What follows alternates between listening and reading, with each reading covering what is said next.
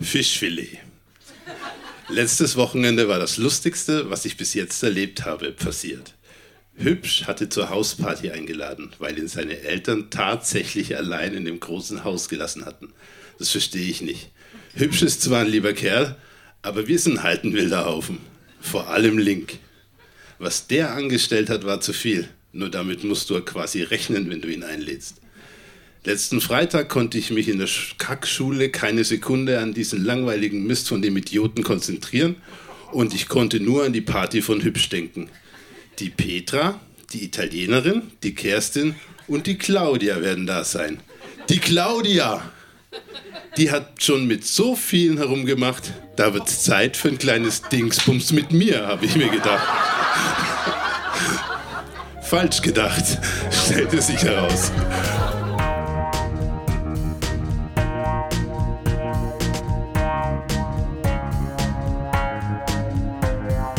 Texte von gestern. Erwachsene lesen Dinge, die sie als Kinder geschrieben haben.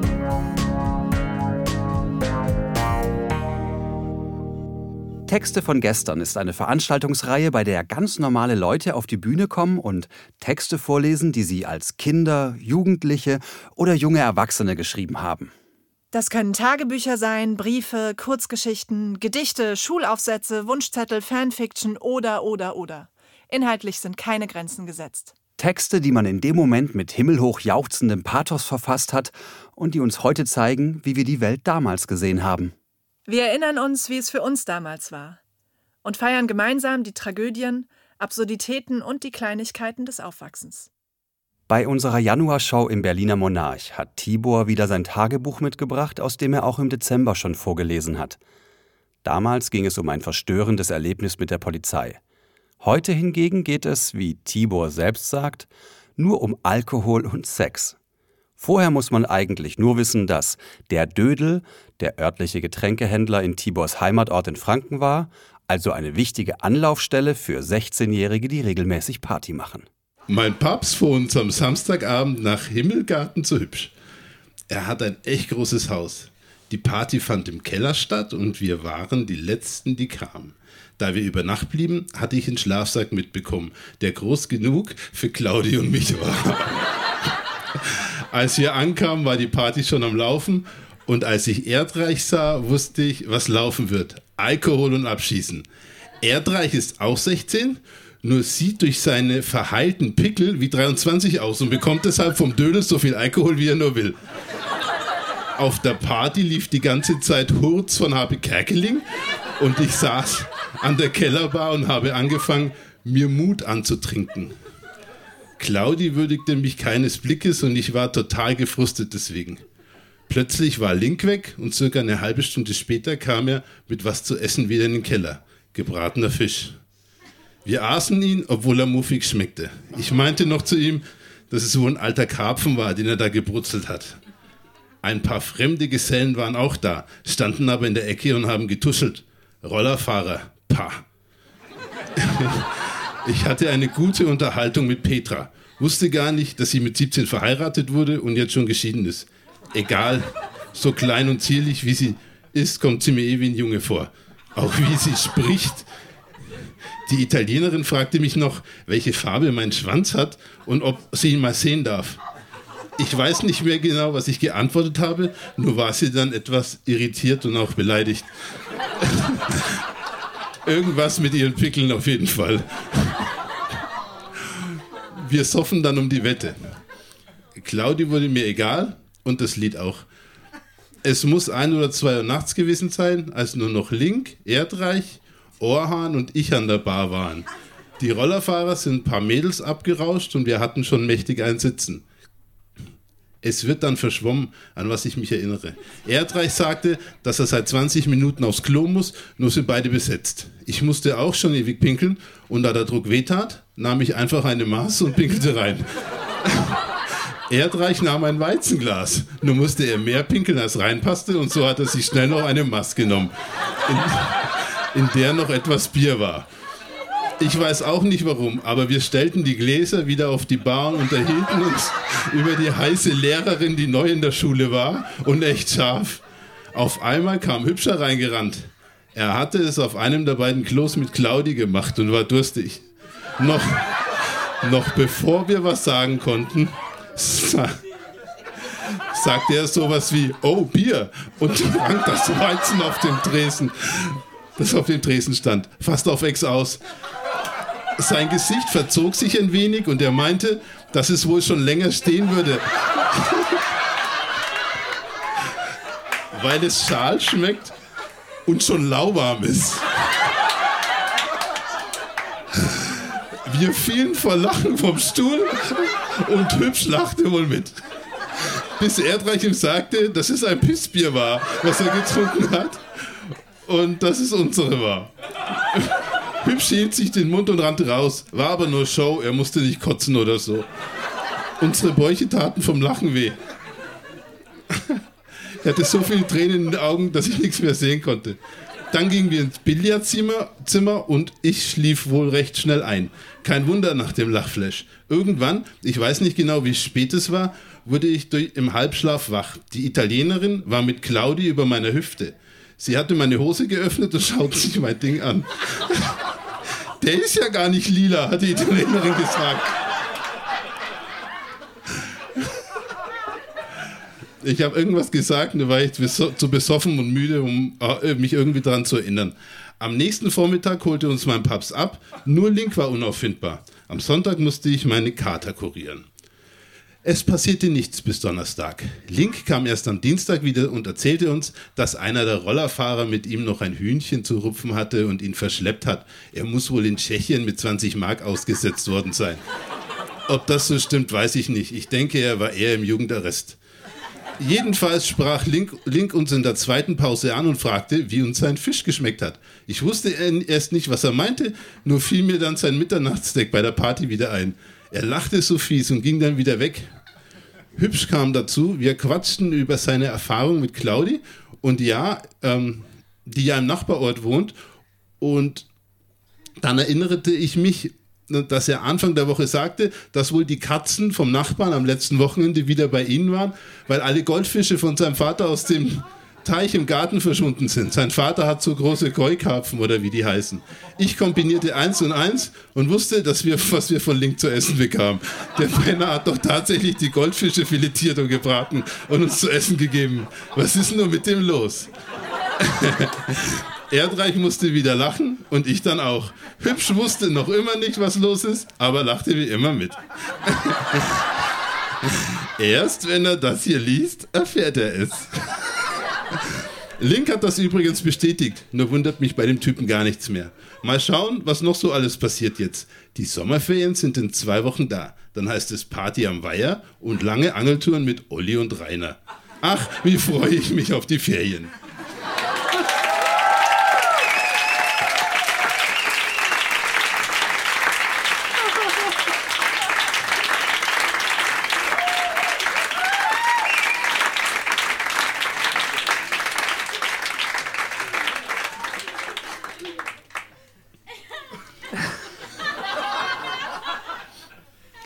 Bist du sicher, dass das so passiert ist? Ja, also. Weil das, das ist im Wesentlichen jeder Teenie-Film, der je gedreht wurde. Ich. Das war 1992 im Juli in einer fränkischen Kleinstadt weit weg von Schlemmer und ähm, ja, es ist 100% alles so passiert. Vielen Dank an Tibor.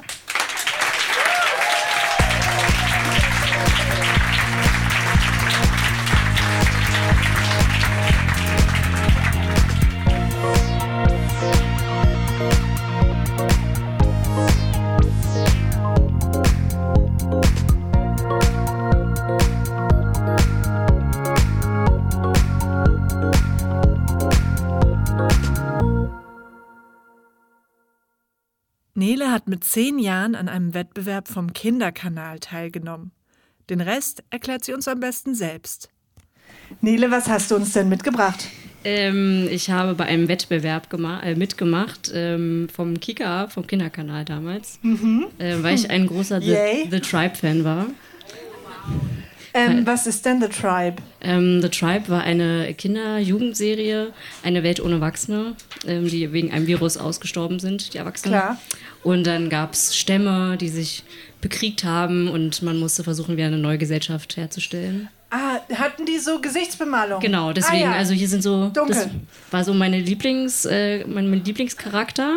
Die hat natürlich auch dauernd ihr Outfit gewechselt. Ja. Das natürlich. Und das Ja, ja. habe ich versucht darzustellen.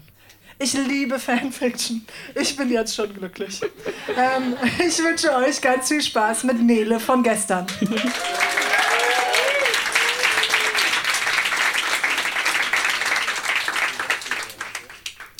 Liebes Kika-Team, diese Geschichte ist etwas anders. Sie basiert auf einem Traum von mir. Ich wollte die Geschichten der Mallretten mal verändern. Ich gucke die Sendung jeden Tag, sodass ich sogar davon träume. Sie bedeutet mir wirklich eine Menge und deswegen möchte ich mich bald ultimativer Tribe-Fan nennen. So, und nun zu der Geschichte. Die hat übrigens zwei Titel. Streit um Ryan oder Die Entscheidung. Es begann damit, dass die Mollratten in der Natur lebten. Genauer gesagt in einem Dschungel. Sie hatten eine Traumburg und das Beste, es gab keine Feinde. Bray kam Amber besuchen, sie war im sechsten Monat. Sie lag in der Hängematte und schrieb Pläne für die Burg, die gebaut werden soll. Sie hatten sich an diesem schönen Platz niedergelassen, an dem sie sich verstecken konnten. Die anderen Mitglieder suchten schon Materialien für die Burg. Später, als die Burg fertig war, haben alle die Zimmer für sich eingerichtet. Alle Aufgaben auf der Burg wurden verteilt. Es lief alles wie am Schnürchen. Es war ziemlich friedlich, äh, friedlich. Doch sie hatten ein Problem. In der Nähe befand sich ein Vulkan, der bereits einmal ausgebrochen war. Damit die Lava bei einem erneuten Ausbruch die Burg und die Felder nicht trifft, haben sich Jack und Dell eine Maschine ausgedacht, die alles stoppen könnte. Sie funktionierte auch. Es wurde eine Brücke gebaut und ein Hebel angebracht, an dem man jede volle Stunde ziehen musste, damit man den Vulkan beruhigen konnte.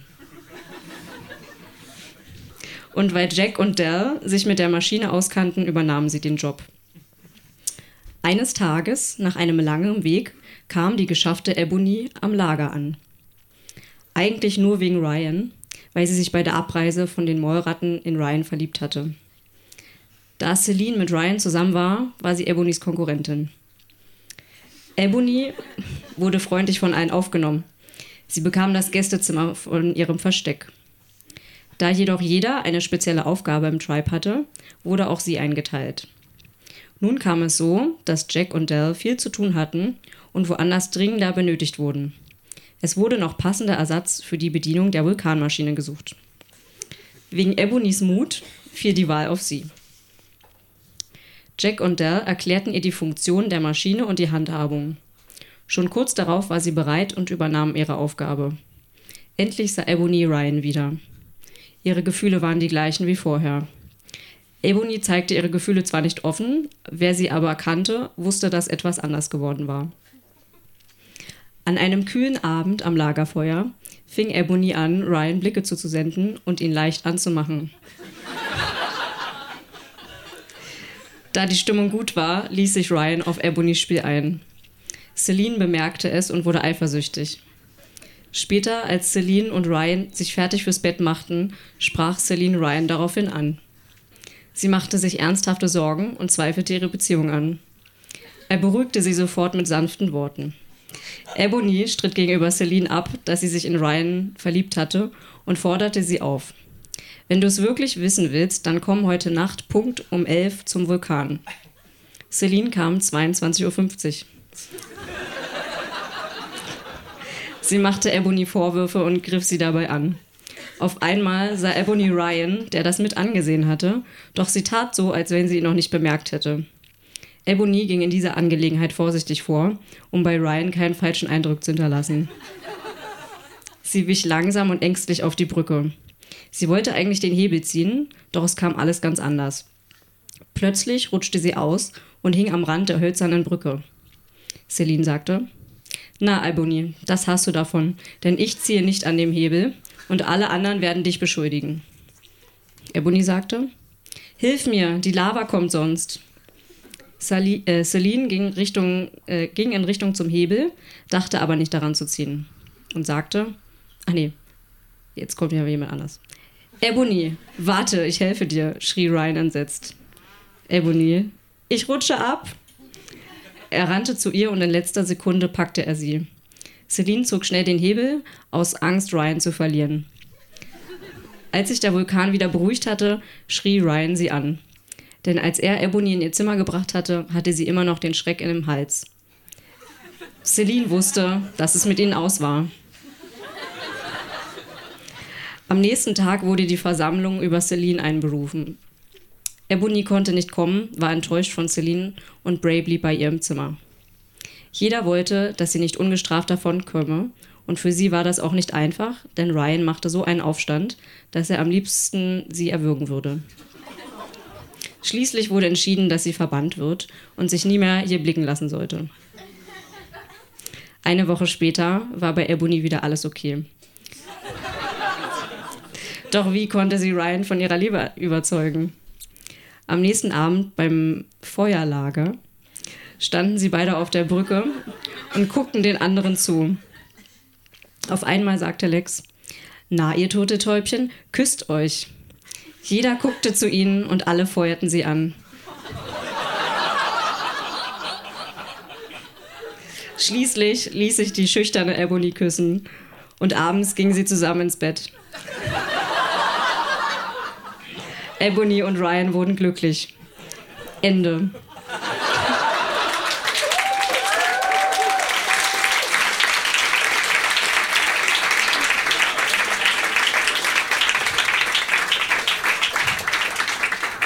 Also die erste Frage, die sich mir aufdrängt, ist, hast du jemals eine Antwort vom Kika bekommen? Ja, ich habe es mitgebracht. Ach. Ich habe ein Autogramm, weder von Ebony bekommen, noch von jemandem, der in der Geschichte vorkam, aber sehr wichtig ist. Das heißt, das haben sie dir geschickt? Ja, ah. genau. Schön, dass du da warst, Lene von gestern.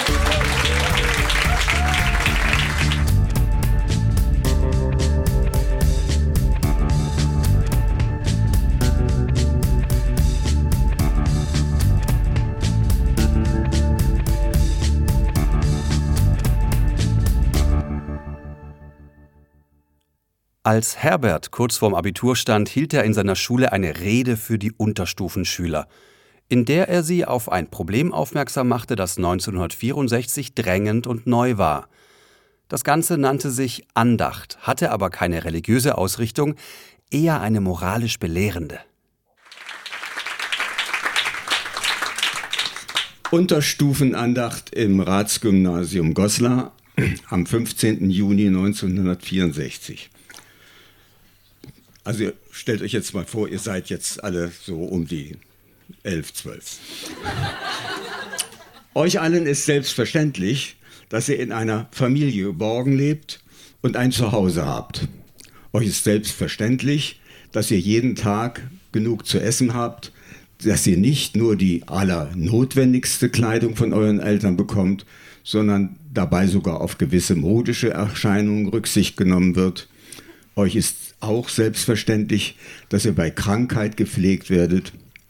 Und über all dem das hinaus kennt ihr sogar einen gewissen, wenn auch nicht bei allen gleichen Grad von Luxus. Kurz, ihr werdet mit viel Aufwand und Sorge behütet und beschützt. Und man versucht euch das Leben so angenehm wie möglich zu machen. Der Grund, warum euch das alles so selbstverständlich ist, ist der, dass dies mit euch einfach geschieht ohne dass ihr Einfluss darauf habt. Und deshalb macht ihr euch auch keine Gedanken darüber. Gedanken macht ihr euch über etwas anderes, denn ihr habt ja auch Ansprüche an das Leben. Das heißt, ihr habt Wünsche. Viele solcher Wünsche sind euch schon erfüllt worden. Vielleicht einmal ein Roller, eine elektrische Eisenbahn, später ein Fahrrad. Und viele, wenn auch nicht alle Wünsche werden euch noch erfüllt werden. Das sind eure materiellen Ansprüche an das Leben. Arm ist in euren Augen praktisch der Mensch, der sich solche Wünsche nicht erfüllen kann. Etwa ein Mann, der arbeitet, schwer arbeitet, um sich, seiner Frau, seinen Kindern satt zu essen und ausreichend warme Kleidung zu geben. Denn das ist dann wohl das Mindeste, was der Mensch braucht, Und, und ihr werdet alle ganz selbst fühlen, dass jeder Mensch ein Recht auf diese Dinge hat, um nämlich überhaupt leben zu können. Dass es aber doch eine Armut gibt, die unvorstellbar größer ist als die, die ihr vielleicht kennt, das zeigt dieser Bericht aus Indien, den ich vorlesen möchte. Ein junger Hamburger Kaufmann, Hans Alfred de Boer, kam auf seiner Weltreise nach Madras, einer Millionenstadt in Südostindien. Und über das, was er dort erlebte, schreibt er Folgendes. Und genau das lese ich jetzt nicht vor. Das ist heute allgemein bekannt, das äh, schreckliche Elend von Kindern, Millionen von Kindern, die auf der Straße in totalem, totalen, äh, in, in absoluter Armut leben. Das wurde hier in dem Text beschrieben, für uns damals völlig neu und unvorstellbar. Um das alles in seiner ganzen Bedeutung zu verstehen, müsstet ihr euch vielleicht einmal vorstellen, ihr selbst wäret als Kind eines solchen Inders geboren, der der untersten, der ärmsten Gesellschaftsschicht angehört. Ihr habt noch viele Geschwister und eure Eltern, die selbst hungern, können euch auch nicht genug zu essen geben. So seid ihr ein ganzes Leben lang unterernährt. Ihr leidet ständig Hunger und zum Spielen seid ihr nicht kräftig genug. Vielleicht könnt ihr in die Schule gehen und etwas lernen. Und dort wird auch eine Schulspeisung angeboten, die der Staat oder ein reicher Spender bezahlen. Ein Lichtblick. Aber dort in der Schule könnt ihr nur zwei oder drei Jahre bleiben. Vielleicht sterben nun eure Eltern, während ihr noch sehr jung seid. Denn die Lebenserwartung dieser Armen in Indien ist wegen des Hungers und starker Anfälligkeit gegen Krankheiten infolge der Unterernährung sehr gering. Und jetzt seid ihr ohne Zuhause und steht auf der Straße. Ihr müsst euch nun klar sein, dass es praktisch keinen Ausweg mehr gibt. Denn im Moment sind Millionen andere Kinder in Indien in derselben verzweifelten Lage wie ihr. Und natürlich auch Millionen von Erwachsenen. Was es da bedeutet, wenn hilfsbereite Menschen einen solchen halbverhungerten Jungen aufnehmen, ihm satt zu essen geben und ihn etwas lernen lassen, womit er später selbst seinen Lebensunterhalt äh, verdienen kann, das könnt ihr jetzt ermessen. Es kommt einer Lebensrettung gleich. Natürlich versucht der indische Staat auch diesem Elend abzuhelfen. Aber der Staat ist jung, erst 1947 selbstständig geworden und die Not ist, ist viel zu groß, um in kurzer Zeit beseitigt zu werden. Aber darüber hinaus gibt es ja dieses Problem nicht nur in Indien. Man rechnet damit, dass auf der Welt allein 600 Millionen Kinder hungern. Das entspricht dem Zehnfachen der Bevölkerung der Bundesrepublik. Ich habe euch das euer Leben geschildert und habe das jener anderen Kinder dagegen gestellt, um euch zu zeigen, dass es sich schon lohnt, einmal über all die vermeintlichen Selbstverständlichkeiten nachzudenken, die für einen großen Teil der Weltbevölkerung gar keine Selbstverständlichkeiten sind. Die Männer, die Hans Alfred de Boer in Madras besuchte, haben einen Weg gefunden, wie in Indien und in aller Welt das Recht auf Leben, das wir selbstverständlich genießen, auch denen verschafft werden kann, denen es genommen ist. Ihre Liebe zu diesen Menschen, denen sie helfen, ließ sie diesen Weg finden. Und wir sehen, dass eine Welt ohne die helfende Kraft der Liebe eine Hölle ist. Wir sind nur zu geneigt, der Wissenschaft und der Technik die Macht in der Welt zuzusprechen. Aber wahre Macht im Guten hat doch allein die Liebe. Ende.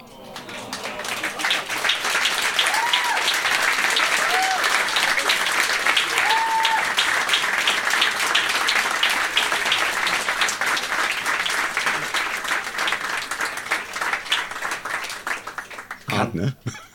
Kannst du dich ja. noch erinnern, wie die Fünfklässler reagiert haben? Nein. Schade. Ich, du überraschst uns immer wieder. Ich erinnere mich an den ersten Text, den du gelesen hast, für alle, die da nicht dabei waren. Es war ein ziemlich zwanghafter Reisebericht, bei dem du alle Bahnhöfe einzeln aufgezählt hast, durch die ihr so durchgetuckert seid.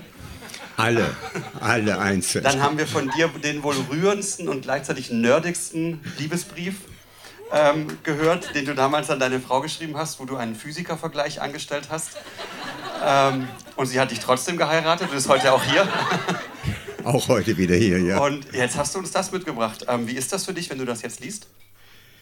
Äh, ja, ich hielt es anfangs erst gar nicht dafür geeignet, hier überhaupt gelesen zu werden. Und äh, wenn ich das wieder lese, dann habe ich eine ganze Reihe von Dingen, die mir auffallen. Also heute ginge dieser Text schon gar nicht. Da ist nur von Männern die Rede, die irgendwas äh, zum Leben herbeischaffen müssen, von Jungen, die gerettet werden müssen. Äh, verständlich, ich war an einem jungen, reinen jungen Gymnasium. Das Mädchengymnasium lag ganz am anderen Ende der Stadt. Du hast gerade gesagt, ähm, dass du dir unsicher warst, ob du den mitbringst. Ich sage vielen, vielen Dank, dass du den Text geteilt hast und deine Gedanken dazu auch. Herbert, vielen Dank.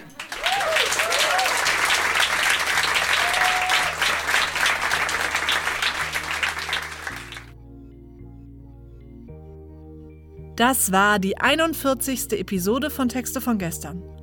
Die nächste Folge mit noch mehr Ausschnitten aus unserer Januarshow im Berliner Monarch kommt in zwei Wochen. Hier im Podcast landen übrigens immer nur Ausschnitte und gekürzte Versionen der Vorträge einer Show. Das hat einerseits damit zu tun, dass nicht jeder Beitrag rein akustisch genauso gut funktioniert wie live und andererseits damit, dass der Charme und die Stimmung einer Show sich nicht immer voll übertragen. Außerdem ist es uns wichtig, dass unser traumhaftes Live-Publikum fürs Kommen belohnt wird, indem nur Sie die volle Show mit allem Drum und Dran kriegen. Wenn ihr selber mal im Publikum sitzen oder auf unserer Bühne etwas vorlesen wollt, unsere nächste Show findet am 26. April ebenfalls im Monarch in Berlin statt. Alle Infos zu unseren Veranstaltungen findet ihr auf unserer Facebook-Seite oder auf textevongestern.de. Dort könnt ihr euch auch zum Vorlesen anmelden. Wir freuen uns auch über euer Feedback. Liked unsere Facebook-Seite, bewertet den Podcast in der App eures Vertrauens, schreibt uns Mails oder Nachrichten und erzählt euren Freunden von uns. Ermöglicht wird dieser Podcast von der Lauscher Lounge. Die Lauscher Lounge ist ein Hörspielverlag, ein Veranstalter von Live-Hörspielen und Lesungen und ein Podcast-Label. Auf lauscherlounge.de findet ihr alle Infos zu den anderen Veranstaltungsformaten und Podcast-Kanälen. Besonders legen wir euch das Talk-Format Hörgestalten ans Herz. Dort sprechen Josef Ulbich und Elias Emken bei einem Getränk mit Größen der Synchron- und Hörspielszene und erhalten einen persönlichen Einblick in deren Leben und Schaffen. Produziert wurde dieser Podcast vom Lauscher Lounge Podcast Team im Hörspielstudio Kreuzberg. Die Musik ist von Tillmann Erhorn und das Artwork von Laura Trump vom Studio Schönlaut. Für die Veranstaltung und die Kommunikation sind Annabel Rühlemann, Katharina Kokinos und Hanna Nickel verantwortlich. Die Moderatoren sind Marco Ammer und Johanna Steiner. Wir danken unserem großartigen Publikum und allen, die sich mit ihrem Text von gestern auf unsere Bühne getraut haben. Na dann, bis zum nächsten Mal.